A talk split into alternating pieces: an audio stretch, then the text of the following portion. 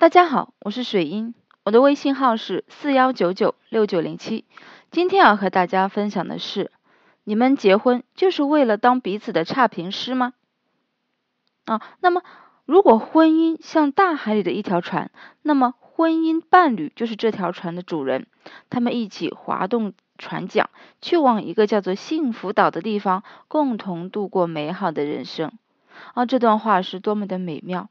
那么我们在呃，就是所有的人呢，在进入婚姻之前呢，对婚姻生活都是非常的憧憬，非常的向往啊，就是向往着两个人能够每天每天腻在一起，一直到永远啊。那么事实上，很多人结婚以后，进入婚姻的殿堂以后，实际生活了会怎么样呢？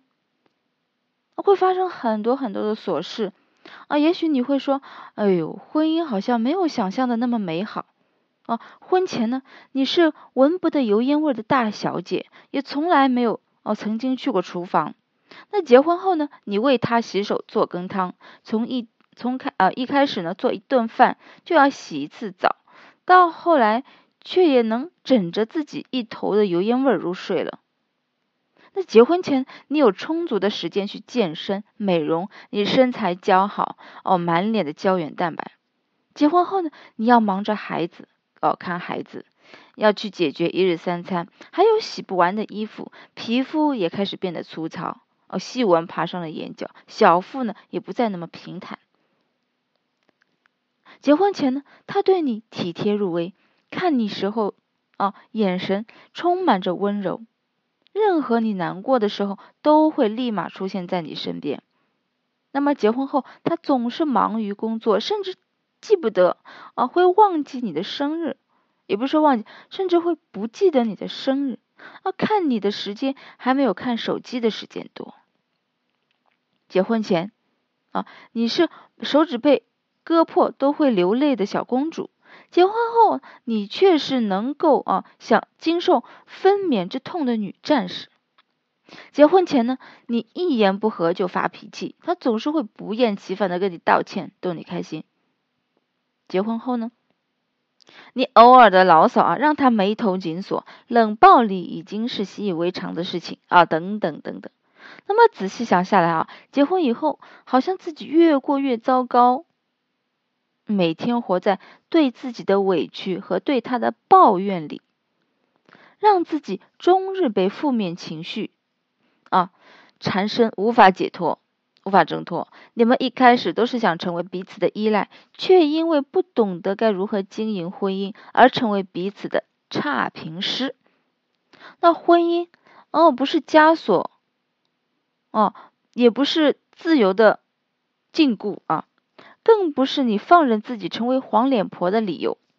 即使婚后，你依然有你自己的生活，依然需要好好经营自己。一直以来呢，让你不幸福的不是婚姻本身，而是你无法进入正确的啊，无法正确的进入婚后的角色。那么，谁都没有办法令你重返青春，也无法使时光倒流，但可以推荐给你倾诉的对象啊，帮你解答婚姻里种种的难题。这个对象其实就是你的他，你好好的去沟通，去交流，你去赞美他，对吧？你要发现他的好，发现他的长处、优点。他一有做的很好的事情，哪怕是一个非常非常小的事情，你都要肯定他，对吧？这样他才会向你打开心扉，你们才能慢慢的。两个人一起解决婚姻中种种的难题，共同跨越漫漫的长路，对不对？一起走下去，不要再当差评师。人人都有缺点，人人在遇到不同事情的时候都有不同的想法。难道跟你想法不一样就要被你差评吗？